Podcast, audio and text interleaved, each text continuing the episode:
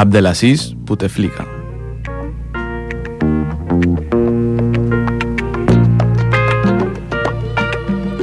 De Gaulle.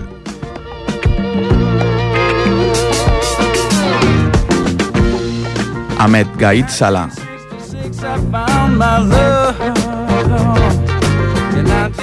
Matanza de Sétif.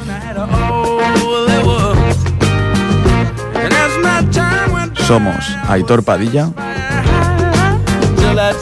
Y David García. y esto es Desde la Historia.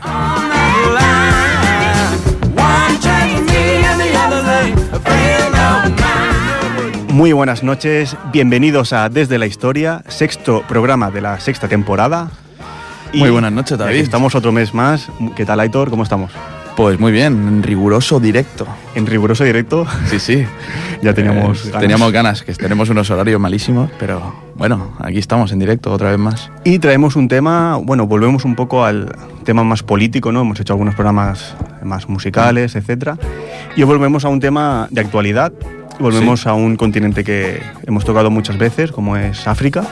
Pero, Continente amado. sí, pero es un país que nunca hemos tocado y No, teníamos ganas. Y cercano, muy cercano. muy, muy cercano. Y sí, sí, vamos, volvemos a, a algo de rigurosa actualidad. Y un tema muy, muy interesante que, bueno, eh, tiene una vertiente de la primavera árabe un poco, ¿no? Sí. Viene un poquito de ahí. Y la verdad es que, bueno, va a estar muy, muy, muy bien. Un país con, que es Argelia, con muchas conexiones con, con España, como iremos viendo también, y que bueno, cuya situación pues también repercute ¿no? en todo lo que es pues el escenario del Mediterráneo, podemos decir. Exacto. Bueno, antes de empezar con nuestra primera canción, pues presentar eh, nuestras plataformas de contacto, desde historia.gmail.com, nuestra página de amigos de Facebook, desde la historia, y eh, bueno, donde podéis leer a David muchas veces escribir cosas interesantes en Lowrider. A veces. A veces, ahora está muy liado también, está muy liado, pero siempre nos deleita con artículos eh, brillantes. Muchas gracias, Aitor. Pues bueno, antes de entrar con el, con el tema en sí, para ir calentando motores, vamos con el tema de Rashid Taha Ya Rayej.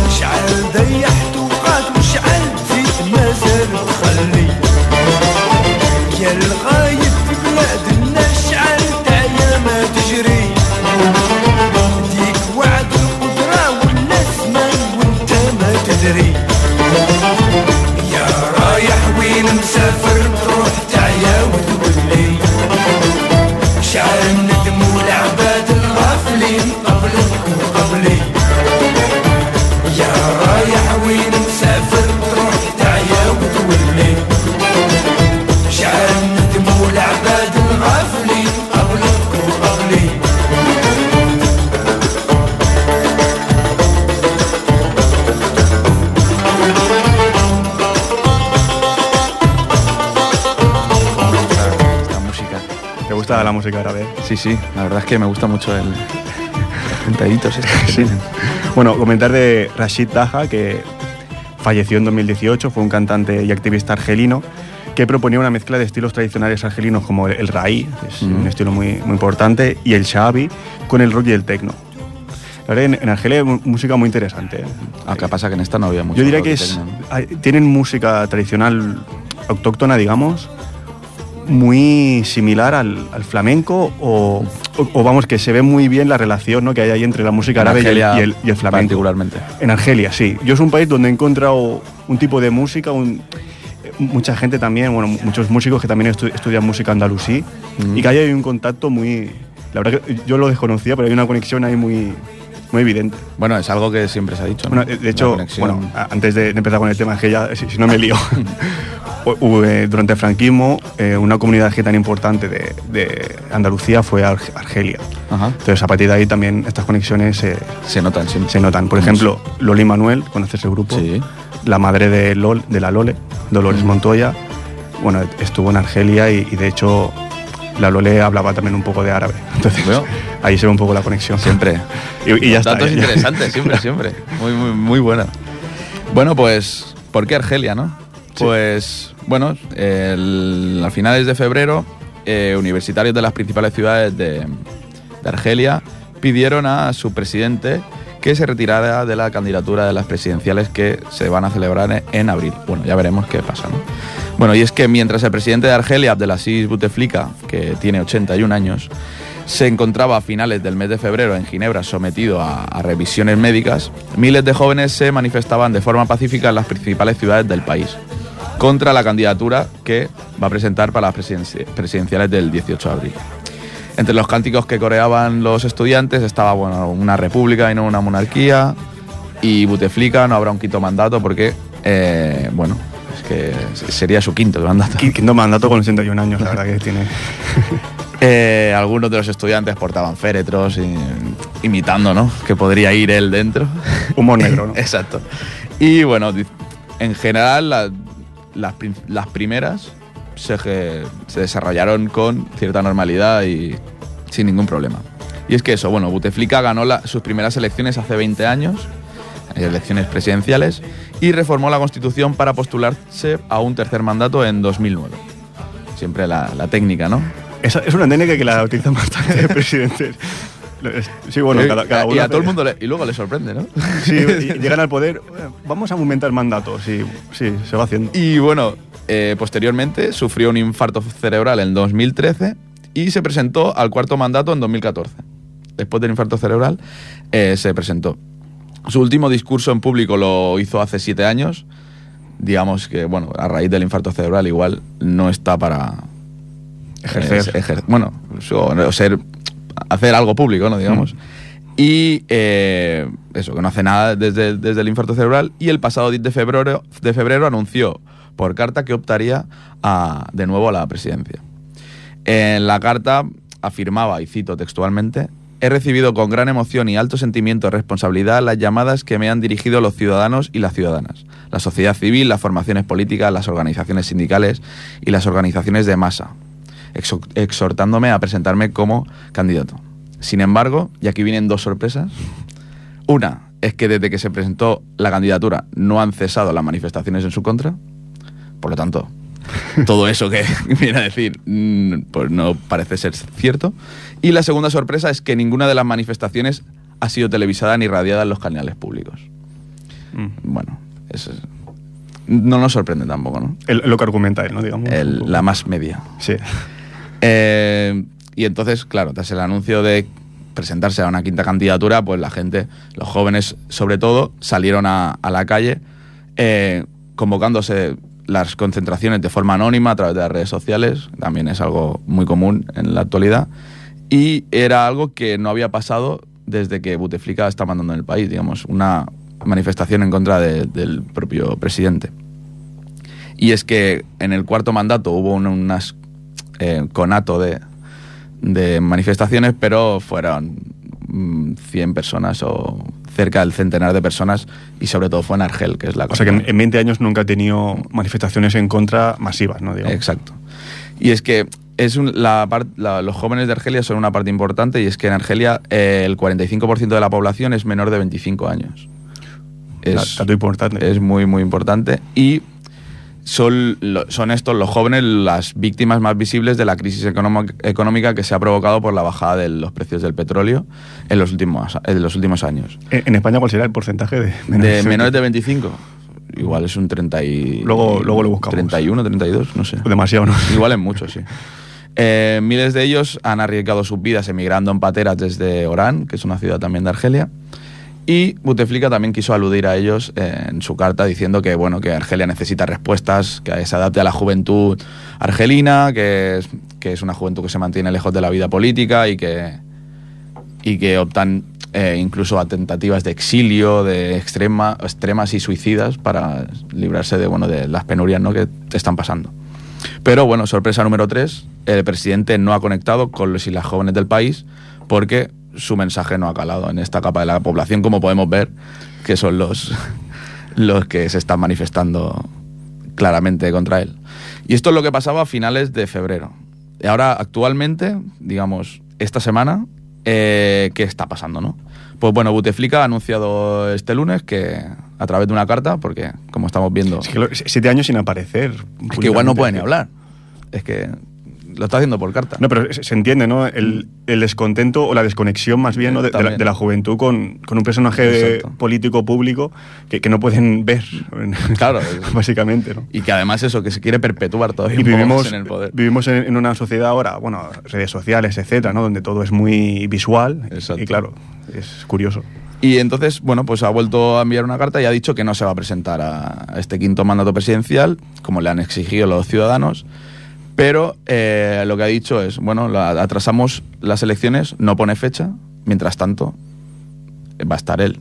Pero, ¿qué, qué razón da para retrasar esas bueno, elecciones? digamos que las, lo que es todas estas protestas de finales de febrero se han alargado durante tres semanas hasta ahora, ¿no? Entonces, al final es algo que está pidiendo la Mm. gente, ¿no? De, eh, Argelia en general y no solo los jóvenes, sino ya un poco más allá. Eh, entonces, bueno, eh, el domingo regresó Bouteflika de, de Génova, de Ginebra, perdón, que es donde estaba recibiendo unos, un, según las fuentes oficiales, un control rutinario, lo que mm, nadie ha informado de estos res- resultados del control, de ese control. Rutinario en, en Ginebra. Sí, eh, entonces es algo que... Y eso es lo que te digo, que el país llevaba tres semanas alzado contra las intenciones del presidente eh, y muchos activistas daban por descontado que el presidente iba a caer, ¿no? Que al final ha, sido así. Entonces, em, a través de esta, digamos, de esta manera de, bueno, de, no presentarse a las presidenciales, pues han caído gente que ya estaba en el gobierno, ¿no? El primero que ha caído y el primer cambio que trascendió enseguida fue el primer ministro, Ahmed Ubaguía, de 67 años, que presentó su dimisión. Y ahora el nuevo, el nuevo jefe de gobierno es el, el Nureddin Bedoui, que es el ministro de Interior. El- este primero que he dicho, Ahmed Ubaía, eh, declaró en tono de amenaza que el Estado ya ha aprobado en el pasado que puede controlar las calles, ¿no? con estas revueltas que, La puede digamos, sí, sí, que el tío dijo, eh, a ver qué está pasando aquí. Y entonces han- se la han cargado porque al final no toda esa amenaza que, Sí. que pretendía, pues se ha quedado en nada, ¿no? Para mucha gente, eh, para muchos internautas argelinos, resulta que sospechoso que mencione en la carta que las elecciones que se van a celebrar van a ser transparentes, que va a ser algo, pues, como manda la ley, ¿no? Cuando priva a los ciudadanos de elementos esenciales como la información sobre su propia salud o de quién está gobernando realmente en Argelia. Ya es que en un país que está viviendo un momento clave en su historia, el régimen sigue privando a decenas de medios de comunicación internacionales los visados necesarios para informar sobre el terreno. Entonces, digamos que es- esas incongruencias sobre este tema. Dentro de este opaco al que los argelinos llaman poder, destaca la figura del hermano menor del presidente, que es Said Bouteflika, que tiene 61 años, cuyo cargo oficial no aparece en ninguna parte, pero se sospecha que ejerce mucho poder en la, en la sombra. Que es el que manda ahí un poco, ¿no? Exacto. Y otra figura también esencial. El hermano pequeño siempre, eh, siempre, siempre manda. Siempre los pequeños siempre mandan en las pelis. Eh, otra figura esencial es el jefe del ejército, Ahmed Gaid Salah, quien en apenas una semana ha cambiado su tono el tono en el que se dirigía a los argelinos, a los ciudadanos, pasó de alertarles de contra quienes pretenden, o sea, alertar a, contra quien pretenden llevar al país a los años más crueles de la guerra civil, a declarar este domingo que la Armada y el pueblo tienen la misma visión respecto al futuro. Algo está tramando. Algo está tramando a Mekaid Salah, ¿no? Y en este último discurso ya no hablaba ni siquiera de, ni de Buteflika ni de las elecciones del 18 de abril y a tres días antes había proclamado que el ejército era el garante de, de esas elecciones. No sé, esas Sí. palabras del jefe del ejército... Pero entonces, ¿las elecciones se van a celebrar o Ah, no hay, no hay fecha. no hay fecha, ¿no? No hay fecha. La- el- el- en la carta ha dicho que, bueno, la vamos a retrasar y voy a intentar que sean transparentes y que sea lo que los argelinos quieren. Pero, mientras tanto, pues seguirá estando él. Claro, hay un vacío de poder ahí que llena un poco tanto Eh, el, el hermano como el ejército, ¿no? Digamos, y a ver cómo, A ver cómo se, se lleva el tema, ¿no? Que esto, bueno, y es eso, ¿eh? Tremenda actualidad, esto es de esta semana. Y aquí está. Pues antes de entrar en el tema histórico, donde vamos a analizar un poco la historia de Argelia, sobre todo su ruptura ¿no? con, con Francia y su independencia, vamos con el segundo tema, que es de KCO y Camel, Mienten. Solo yo os pongo los ojos borrosos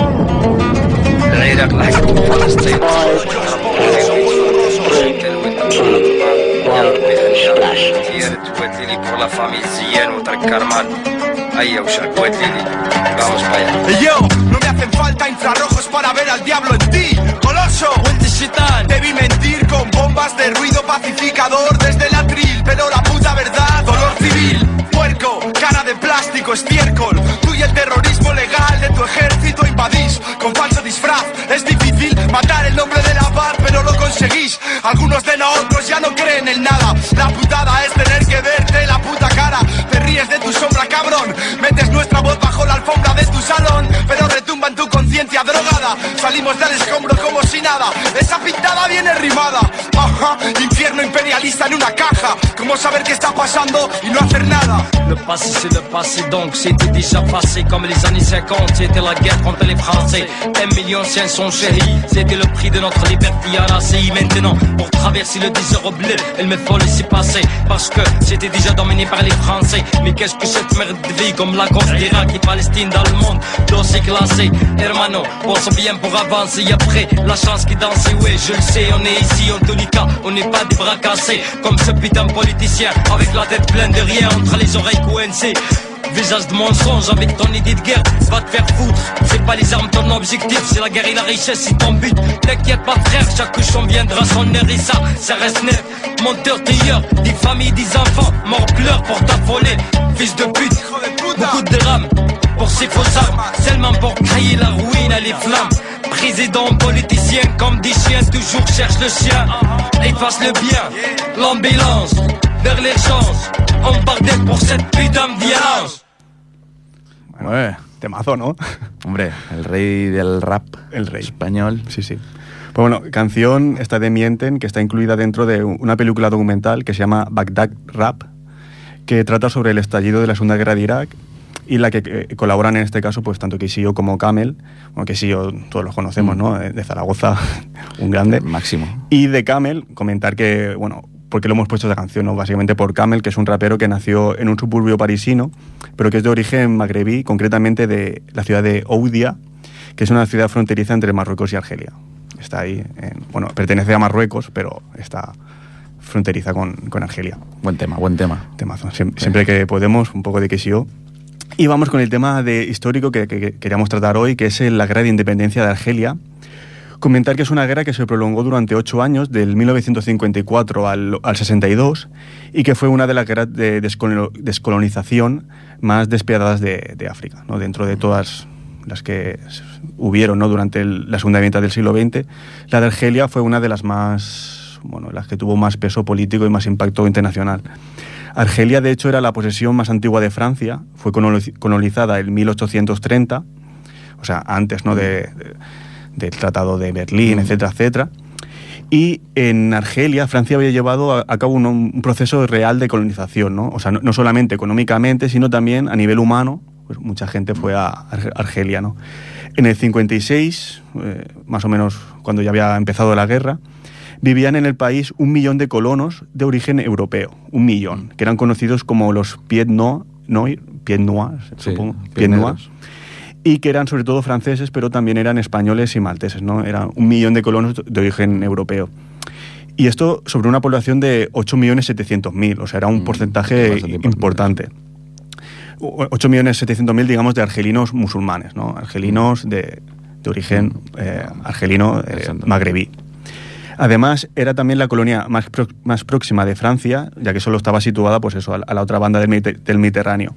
Y compartía incluso una similitud geográfica con lo que es el sur de la, de la metrópoli. el sur de lo que es Francia, Marsella, etcétera, pues había ahí una similitud geográfica. Por otra parte, esto es muy interesante, las posesiones africanas, incluyendo sobre todo a Argelia, habían sido decisivas para asegurar la continuidad del Estado francés durante la Segunda Guerra Mundial. Es decir, el ejército metropolitano, el ejército francés eh, con- en suelo europeo, había sido derrotado por los alemanes en el 1940, como, como bien sabemos. Pero las tropas coloniales francesas habían sobrevivido intactas. Las tropas coloniales ¿no? que tenía Francia en sus colonias habían sobrevivido a, a los nazis y se pusieron al servicio de De Gaulle, después volveremos a De Gaulle, y bueno, mantuvo lo que es la, la Francia libre. ¿no? Entonces, en cierto modo, Francia había acabado en el bando de los ganadores, de los aliados, gracias a su imperio, gracias a sus colonias, ¿no? que habían mantenido, digamos, eh, est- este, esta Francia democrática, digamos. Y en esto, tanto Argelia como Marruecos habían tenido un papel relevante, ¿no? Por lo tanto, todavía en los años 50 las colonias se veían como un tipo de reserva política y de supervivencia estatal. Tenían ese, un componente emocional importante. Todas estas consideraciones históricas, que decimos sentimentales, históricas, políticas, son importantes, pero también se, uni- se unieron a las puramente económicas, como porque todo en, No puede faltar. todo en la historia se mueve por, por economía, como bien sabemos, porque en el 1956 se descubrieron yacimientos de petróleo en el Sahara argelino. De hecho, eh, Argelia, ahora no tengo el dato, pero lo digo de memoria, creo que es el decimocuarto país con más reservas petrolíferas. Bueno, es que Argelia es muy, muy grande, la Es verdad. bastante grande. Es muy grande y tiene también, pues, bueno, sería el decimocuarto país, ojo, eh, es- es- está bien. Yo lo venía pensando cuando hace, no sé si le hace la comparación. No, eh, no, no he hecho la pero comparación. es que yo digo, no sé. Me, Pues- me quedé con la del mes pasado de, de que Jamaica era como Murcia y me he quedado ahí. No, pero seguramente tres veces más grande que España. Yo mínimo, venía pensando eso. Lo- luego lo decimos, luego. Entonces, bueno, volvemos a lo que es el periodo posterior a la Segunda Guerra Mundial, que es cuando surge un movimiento anticolonial en, en Argelia, ¿no? Por primera vez. Obviamente este movimiento tiene características locales, pero se engloba dentro de todo lo que es el movimiento anticolon- anticolonial internacional, ¿no? que, hemos, que hemos visto en muchos casos y en, en muchos países. Como decíamos, los argelinos habían aportado a los ejércitos franceses casi 200.000 soldados, 200.000 durante la, durante la Segunda Guerra Mundial, y a pesar de esto apenas habían sido favorecidos con mejoras en sus condiciones políticas o económicas. Entonces ya empezó a haber pues, un descontento dentro de la población civil y, y militar también. Y llegamos al 1 de mayo del 45, antes de la guerra de independencia, ¿no? Pero es importante este día, el 1 de mayo del 45, que es cuando se produce la primera gran manifestación de los nacionalistas arg- argelinos, en la que participó en torno al medio millón de personas. Una cifra importante. Y que es una manifestación que, bueno, fue dispersada por la policía colonial francesa. Meses antes de esta colonización, eh, de esta manifestación, perdón, las autoridades se habían limitado a una concesión simbólica ¿no? de la ciudadanía francesa a unos 60.000 argelinos, prometiendo sobre todo acelerar las reformas para asimilar verdaderamente el territorio a la Francia europea. Pero estos manifestantes eh, exigían la igualdad de derechos de los argelinos musulmanes con los argelinos de, de origen europeo. Es decir, Francia ya intentaba, eh, bueno, eso, otorgar la ciudadanía francesa a ciertos argelinos. Solo a los argelinos que tenían Exacto. un origen europeo. ¿no? Pero, claro, la mayoría de la población, digamos, este medio millón de personas que se manifestaron, querían la igualdad total entre todos los argelinos. Exacto.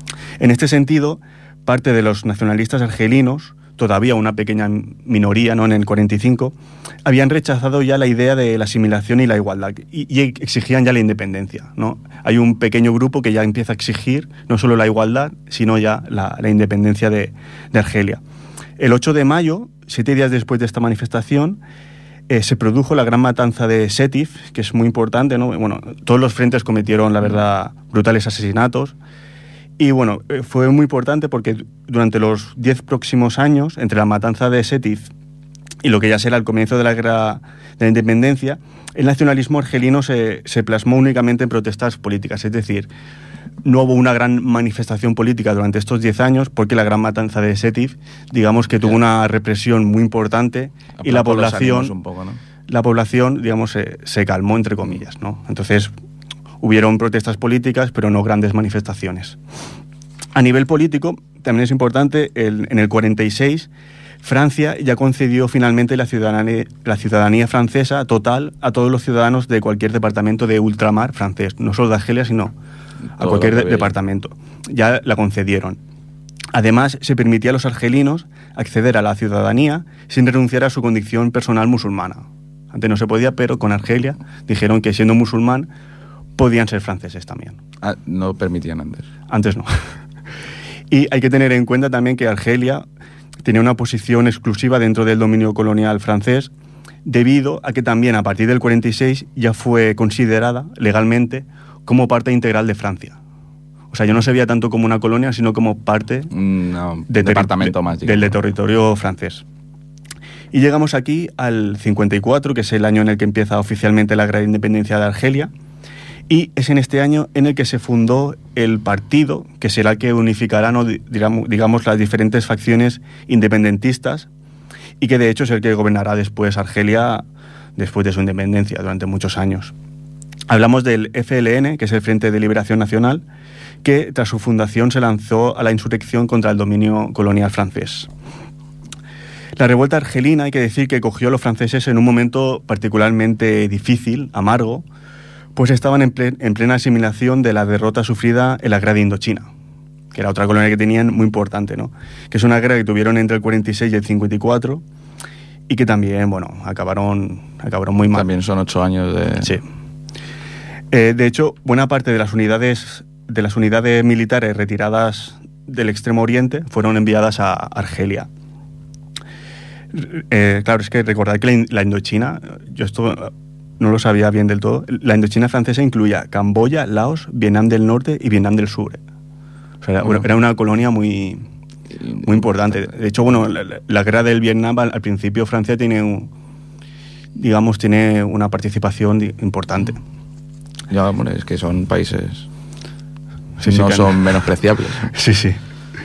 Eh, para Francia, entonces, después de todo este panorama de derrotas militares sucesivas, desde el año 40, no ganaban una guerra, que habían perdido, y, y- y pese al desgaste de Indochina, ¿no? Para ellos, pese a todo lo que habían sufrido, bueno, militarmente, conservar Argelia era como una prioridad absoluta. Claro, o sea, era algo que, que querían permitir más. sí o sí, ¿no? Más aún si añadimos pues todas estas connotaciones históricas ¿no? que hemos dicho, ¿no? Y sentimentales. Argelia era algo que tenían que, que mantener. Toda la vida de tanto tiempo, ¿no? La, Sí, sí. la primera era como no puede ser. Sí, sí, es la primera, la económicamente rentable, la que está más cerca. Bueno, igual Todo. eso, eso pesaba más. hijo. Y bueno, la, la guerra en sí se llevó a cabo en forma de, de lucha de guerrillas, como muchas otras en, en África, en Asia, América, etc. Y bueno, básicamente eran enfrenta- enfrentamientos contra el ejército francés y también contra unidades adicionales al ejército francés, que eran locales, que se llamaban harkis. De hecho, en la actualidad, eh, el término harki se utiliza aún en Argelia como sinónimo de traición. Digamos, sí, es Sí, como porque un insulto, ¿no? Sí, harki. Y estos y- eran propios Sí, e- eran unidades locales argelinas, musulmanas, pero digamos, del pero, bando de... pero que querían, digamos, que Francia continuase siendo la, la colonia principal. principal, Bueno, bueno, eh, la, la colonia fija en Argelia, y luchaban contra los que pedían la independencia, básicamente contra el, el FLN, el Frente de Liberación Nacional, que era el partido que unificaba toda la independencia de, de- de Argelia. Eh, hacia 1956, ya con la, con la guerra empezada, ¿no? la guarnición francesa en Argelia, estimada en 200.000 hombres, se duplicó en un año. O sea, ya, eran, ya hablamos de 400.000 personas militares, soldados, eh, en, en- en Argelia. Además, en ese mismo año también se produjo la independencia de Marruecos y de Túnez, que también se independizaron de Francia, lo cual contribuyó a hacer que el conflicto tomara más magnitud internacional, ¿no? puesto que desde estos países y también desde Egipto, pues llegaban armas y combatientes para el FLN, para el Frente de Liberación El Nacional. siglo XX para Francia fue, Fue, fue malillo, fue sí. duro, ¿eh? Bueno, para, para muchos países europeos, digamos. Para muchísimos. Madre mía.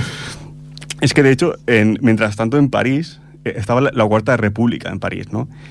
Y, y era, bueno, la, la Cuarta República en, los años 50 se hundía, ¿no? Inacabables crisis políticas, o sea, era una crisis sobre otra. De hecho, la élite militar francesa en Argelia se quejaba de la debilidad de los políticos de la, de, de la metrópoli, ¿no? Los propios franceses, digamos, que lideraban eh, Ar- Argelia militarmente, ¿no? Pues se quejaban de, de eso, de que, de que no funcionaba París. Y en, el- en mayo del 58, con el apoyo de los Pied Noir, que eran los argelinos de origen europeo, los militares en Argelia tomaron el control de la colonia, instalaron un comité de salvación pública dirigido por el general Massou. Básicamente pasaron de, de París. Dijeron, esto lo controlamos si- nosotros. Si, no- si nos tiene que venir algo de allí va Claro. a ser problema. Dice, y, y lo salvamos nosotros. Entonces, claro, aquí en París nació un temor a un posible golpe de Estado por parte de los propios militares. La, la- la situación era terrible. O sea, eh, si recordamos también, por ejemplo, en Portugal, las guerras de, coloniales también fueron, a nivel político, desgastaban, ¿no? Y, y Claro. en Francia también pasó lo mismo. Sí, además eso, si existía un descontento ya de por sí de la clase militar, pues Sí. era como Sí, sí, pues es- una cosa da la otra. Entonces, eso, a- ante el, el temor a un posible golpe de Estado por parte de los militares argelinos, el general de Gaulle, que Mm. viene de la Segunda Guerra Mundial, que es eh, un político que había abandonado el poder en el 47 en protesta por cómo se había creado la Cuarta eh, República Francesa, asumió de nuevo el poder como presidente de la República. Y gracias un poco a su autoridad moral, ¿no? Eh, desactivó como pudo la crisis y redactó una nueva constitución que es la que dará lugar a la actual Quinta República Francesa, que es la que está actualmente. O sea, fue de Gaulle el que la impulsó. Que ser una figura militar ayudó a que a esta gente, que podría ser una insurrección en Argelia, ¿no? Sí. Pero es un eso, que, poco- que De Gaulle tenía en ese momento una autoridad moral, política, muy grande, ¿no? Porque era el que salvó de la Segunda Guerra Mundial, etcétera, etcétera, ¿no? Para, para los franceses, políticamente, pues era un personaje importante. Luego, bueno, es, un personaje, Charles de Gaulle, que, bueno, pues, podemos hacer un programa de él, ¿no? Porque también tiene, Sus cositas. tiene sus cositas, como, como todo el mundo. como todo el mundo, pero bueno, es, es un personaje muy interesante, como mínimo es muy, muy interesante políticamente. Entonces, ta- tras este cambio de, de política de Charles de Gaulle, eh, él ya se empezó a mostrar a favor ¿no? de la autodeterminación de Argelia, ¿no? porque ya vio que la guerra no iba hacia ningún lado. Pero todo ello, mm, digamos que cre- creció una oposición a, que De Gaulle quisiese la, auto- la autodeterminación de Argelia, ¿no? Entonces empezaron a, surgir grupúsculos terroristas de, de ultraderecha francesa que estaban en contra de, de la política de De Gaulle. Y de hecho en el 61 se creó la organización del ejército secreto, la OAS, que como digo fue una organización de extrema derecha dirigida por el general Raúl, Raúl Solán. No Raúl sabía Solán. que había existido eso en Francia también. Y según uno de sus fundadores, fundadores Jean-Jacques Susini, llegó a tener más de un millar de hombres armados y 3.000 militantes. Eh, Recordemos una organización que eh, se oponía a la posible Sí. independencia de Argelia, que ya se empezaba a vislumbrar ¿no? con, con De Gaulle. Y bueno, por hablar un poco de esta organi- organización terrorista, decir que sus acciones fueron al principio selectivas, pero fueron derivando en actos de terror cada vez más indiscriminados. De hecho, al final, como grupo terrorista singularmente violento, ¿no? acabó atentando contra instituciones francesas y argelinas. O sea, ya tiraba todo y asesinaba tanto a ciudadanos europeos como árabes. Ujú. O sea, al final ya, no solo en África, sino también en Europa, ¿no? O sea, al final ya tiraban Para el derecho, ¿no? Sí, sí. Y llegamos finalmente a marzo del 62, cuando los representantes del gobierno francés y el FLN firmaron los llamados acuerdos de Vian que ponían finalmente fin a, a este conflicto después de, de ocho años, ¿no? Una guerra que para Francia, pues bueno, el- Francia había desplegado unos 40 400.000 soldados, o sea, fue un- un- una guerra Importante. Y durante la cual murieron entre 250.000 y 400.000 argelinos, ¿no? Según el FLN, eh, un millón de, de argelinos. Esto, de las cifras Sí, también sí, siempre bailan. ¿no? es, es complicado. Pero ¿no? bueno, sí que fue bastante. Una guerra Sí. crue- cruel. Sí, ya te digo, de las más crueles de- dentro del proceso de, de independencia ¿no? de, de los países africanos. Y eh, esto fue en, en marzo, los acuerdos de, de Evian, y el 8 de abril se celebró un referéndum en el cual se impuso mayoritariamente la opción independentista de Argelia, y después de la independencia de Argelia vino eh, el exilio de una gran parte de la población argelina de, de origen europeo, los Pied Noirs. De hecho, del millón cien mil argelinos que habían más o menos durante es- en, en el 62 De origen europeo. de origen europeo, eh, apenas quedaron unos 170.000. O sea, se fueron prácticamente todos. Eh, y todo esto, claro, en, en pocos meses. eh, O sea, fue algo, un proceso muy, muy rápido. La mayor parte de ellos se trasladó a Francia y una pequeña minoría se estableció en la comunidad valenciana. Esto lo leí hecho gracia. Especialmente en la provincia de Alicante. Ah, sí. Que yo sé que te gusta mucho Alicante. Sí, sí. que- Tengo, tengo algo que. que, que viajan mucho por allí, pues, pues en Alicante se establecieron unos 30.000 pe- pieds noirs.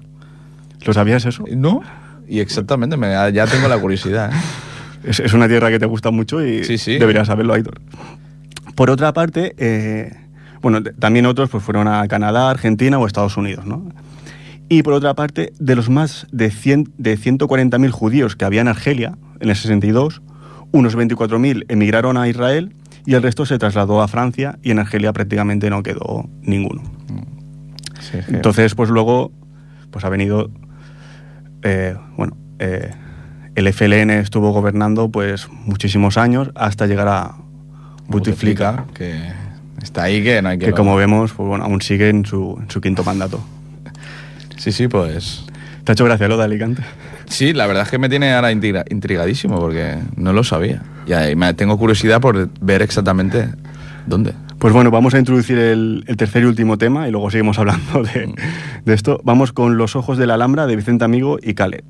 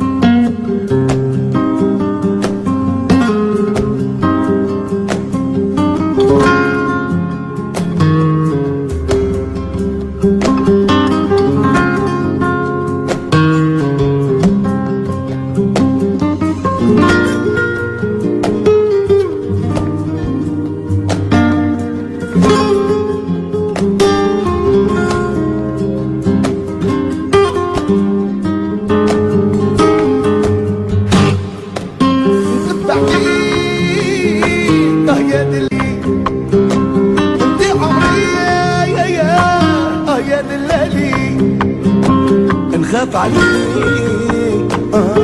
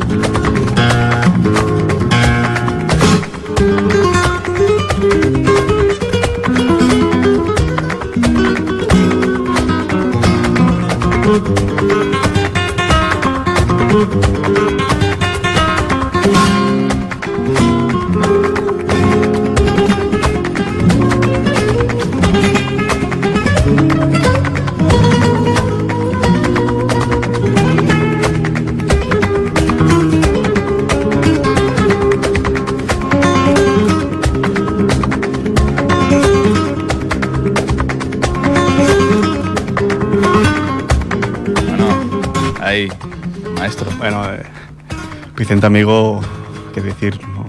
tú que me conoces bien. Puede ser la persona que. Es- De las personas que más admiras. Para mí es lo más parecido a un dios que tengo. Bueno, no he fallado y pensaba que ibas a decir que no. No, no, totalmente.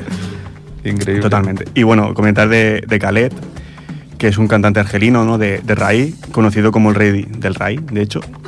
Y es actualmente una de las máximas figuras internacionales de Argelia. Y en este tema, Los Ojos de la Alhambra, pues está con el, con el maestro Vicente.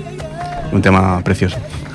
La verdad es que no, no puedo añadir mucho más. Y, bueno, un programa donde ponemos Casey y yo y, y Vicente Amigo, la verdad que. eh, puede estar también en el top Pero- 3 de música. Son ar- artistas españoles con, con artistas argelinos, ¿eh? hay, hay, hay conexión, es lo que te he dicho antes. Ahí hay, hay algo. Siempre ahí. encuentras algo, ¿eh? Siempre encuentras Voy a algo. estudiar más la conexión argelino Para el próximo programa de música, tío. me, me lo apunto.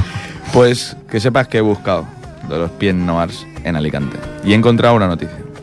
Una noticia de 2012, que claro, se cumplían 50 años de, de la independencia de, de Argelia. Y aquí, pues en la noticia de, de- las provincias, el diario, pues me imagino que provincia. Provincia. Eh, en- digamos que, bueno, los pies noirs, mm, había navieras francesas que desobedeci- desobedecieron al gobierno y no, no, apoyaron ¿no? el exilio de, Hmm. de estos pies noirs. Entonces España estuvo atenta y dijo, "Bueno, voy a, enviar, barcos". voy a enviar dos barcos. Envió el Victoria y el Virgen de África para atender, para atender estas demandas de salida de cientos de familias de españoles o descendientes de españoles que, bueno, eran estos pies noirs, ¿no? Que se hacían llamar así, que es, es pies negros en Sí. francés, que ellos lo usan con mucho orgullo, pero era un término que se utilizaba de forma despectiva para designar a estos soldados coloniales. Las escenas que se vivieron en ese julio en Alicante fueron de intenso dramatismo, según relata este diario. Provincia, ¿no? La gente huía despavorida ante el temor de un Estado nuevo en manos de sus enemigos. Escapaban con lo que habían podido reunir, colchones incluidos, porque sabían, como los moriscos expulsados siglos antes, que lo que se dejaba atrás quedaba abandonada y expropiado de inmediato. Eh, Eso es... eh, Argelia perdió entre 1961 y 1974, pues eso, un millón de europeos, que más o menos las cifras que... y dijeron, tú. bueno, vamos a España, que está Franco, el, Exacto. el- el desarrollismo, que pilla en los años Vamos, 70. arri- pa'lante. Vamos, los años 60, el desarrollismo y... Y, y eso dicen, ¿por, ¿por qué Alicante? sí, sí. ¿Por qué Alicante? Fue el destino preferido de los que regresaban a España. Pues la respuesta hay que buscarla en la constante migración de alicantinos a Argelia durante el siglo XIX. Y es que en 1900 ya había más de 55.000 alicantinos en Argel. Y era Ojo, ¿eh? una colonia muy activa y notable, muy trabajadora y ahorradora, con influencia social y política que se incrementó cuando el fin de la Guerra Civil Española puso en Argelia a miles de republicanos también. Y valencianos a centenares que acabaron en campos de concentración de los franceses. Bueno, fíjate, hemos empezado hablando de historia de Argelia y vamos a acabar hablando de historia de Alicante. O sea, qué conexión ahí hemos encontrado. ¿eh? Muy buena. Y el regreso por Alicante era lógico, pues que hay apenas 12 horas de barco desde el puerto a- al puerto de Orán. Pilla, pilla Está- no hay nada en medio. Todo, Murcia. Todo, todo recto. Eh, pero Alicante era el referente, la tierra de los abuelos, el hogar de muchos argelinos con apellidos alicantinos de, de toda la vida. ¿no? El padrón de Alicante indica que en 1965 había 2.778 pies noirs afincados en la ciudad, sobre todo en el barrio de las Carolinas Mm. y en los pueblos de la provincia, que es, sobre todo en La Marina, que es una de las, de las comarcas de, de Alicante. El recuerdo de Argelia sigue vivo entre los abuelos que regresaron, ahora hace 56 años, ¿no? De- de- desde entonces. No, pero Y- mira, es algo que cuando vayamos o cuando vayas a Alicante lo, lo podéis decir ahí Muy, muy curioso. Y bueno, sí están. También hay otros, otros datos que hay un trabajo de la Universidad de Alicante que él, se lo- la persona que lo hace se lo dedica a sus abuelos, que muy probablemente, pues, Piet Noas, porque él tiene apellido francés. francés. Y también pues habla de eso, de los, del total de los, los emigrados, pues en qué zonas estaban de, de, de- de Alicante. Y sobre todo si eso sí, están en la ciudad, en la propia ciudad, ¿no? En la propia ciudad de Y Alicante. es la zona más costera, ¿no? Sí, exacto, la, la Marina, que es la zona, de ser la comarca de, que eso también, de, allí de, de Alicante. Pero, muy curioso, Muy, muy curioso esto. ¿eh? Me tiene... Seguramente, mira, al, alguien me lo podría haber explicado allí, pero no, no ha salido el tema. Pero es que ahora que... eh, Igual es algo que lo Al- habla todo el a mundo. lo mejor no lo saben allí. Todo el mundo. Será algo... es- no sé, me ha tenido... uh, me ha dejado... Allí también tiene lo de moros y cristianos al final.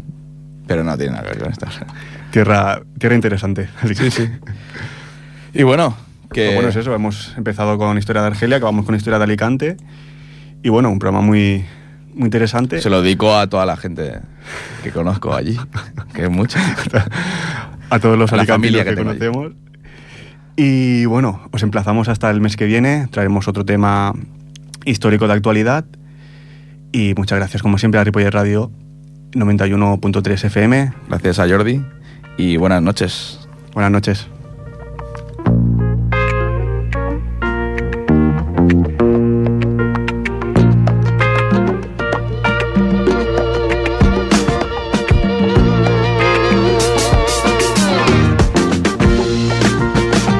1966, I found my love.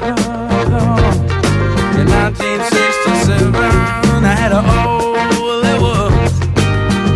And as my time went by, I was satisfied. Till that situation took me by.